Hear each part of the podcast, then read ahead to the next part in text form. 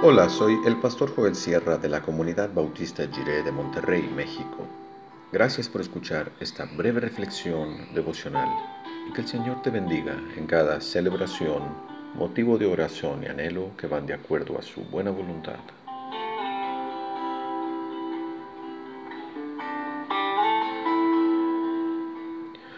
Nos invita hoy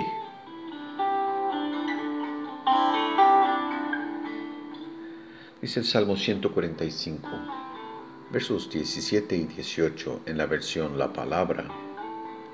El Señor es justo en todos sus actos, actúa con amor en todas sus obras. El Señor está cerca de cuantos lo invocan, de cuantos lo invocan sinceramente.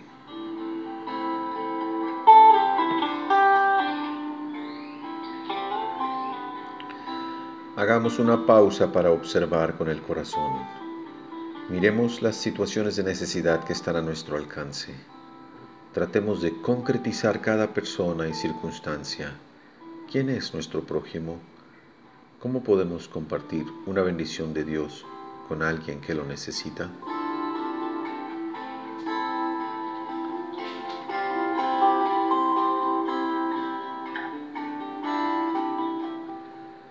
Tenemos que escucharlo todos los días. Dios es justo y fiel. Siempre actúa con amor y está cerca de quienes invocan su nombre de veras. En este tiempo difícil que estamos viviendo, es importante identificar algún motivo de gratitud en nuestro corazón. Hay que dar gracias por el techo que nos cubre y el pan que nos nutre por el agua y el jabón con que podemos lavarnos las manos una y otra y otra vez. Por sobre todas las cosas hay que dar gracias porque Dios es justo y fiel. Su amor no cambia, a pesar de nuestras muchas faltas y equivocaciones. Confiamos en la buena voluntad de Dios para el mundo. Creemos que Dios va a llenar la tierra de su gloria y esa esperanza nos alienta en medio de un tiempo tan desolador.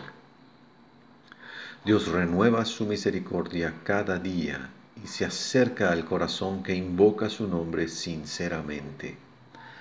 Dios siempre está cerca de nosotros si realmente lo buscamos. Como escribió Pascal en sus pensamientos, que el Señor Jesús le dice al ser humano, Consuélate, que no me buscarías si no me hubieras encontrado ya. Buscarle de veras es una señal que garantiza la cercanía de Dios por su palabra. Pero lo maravilloso de la revelación de este Dios justo y fiel, amoroso y cercano, es que siempre invita al ser humano a tomar una decisión que afecte su porvenir y el porvenir de su contexto. Así, la Biblia está llena de historias en las que Dios involucra al ser humano en la bendición de su mundo. No hay que sentarse a esperar que Dios haga todo el trabajo y espontáneamente genere todo el bien en el mundo. Hoy el Señor nos da su invitación. Nos invita a poner nuestras manos a su servicio.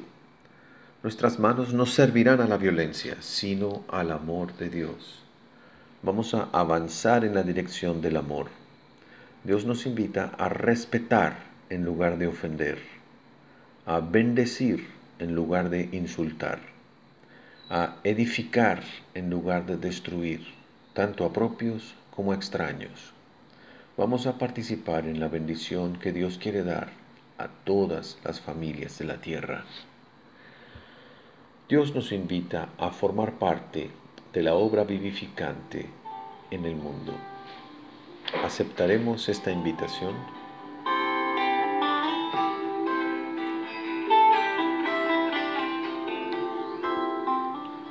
Oremos. Dios Santo, ayúdanos a mirar las necesidades de nuestro entorno como las miras tú, no solo las apariencias, sino lo profundo. Gracias por invitarnos hoy a formar parte de tu obra de amor que da vida al mundo todos los días. Amén. El principio de la sabiduría es el temor del Señor.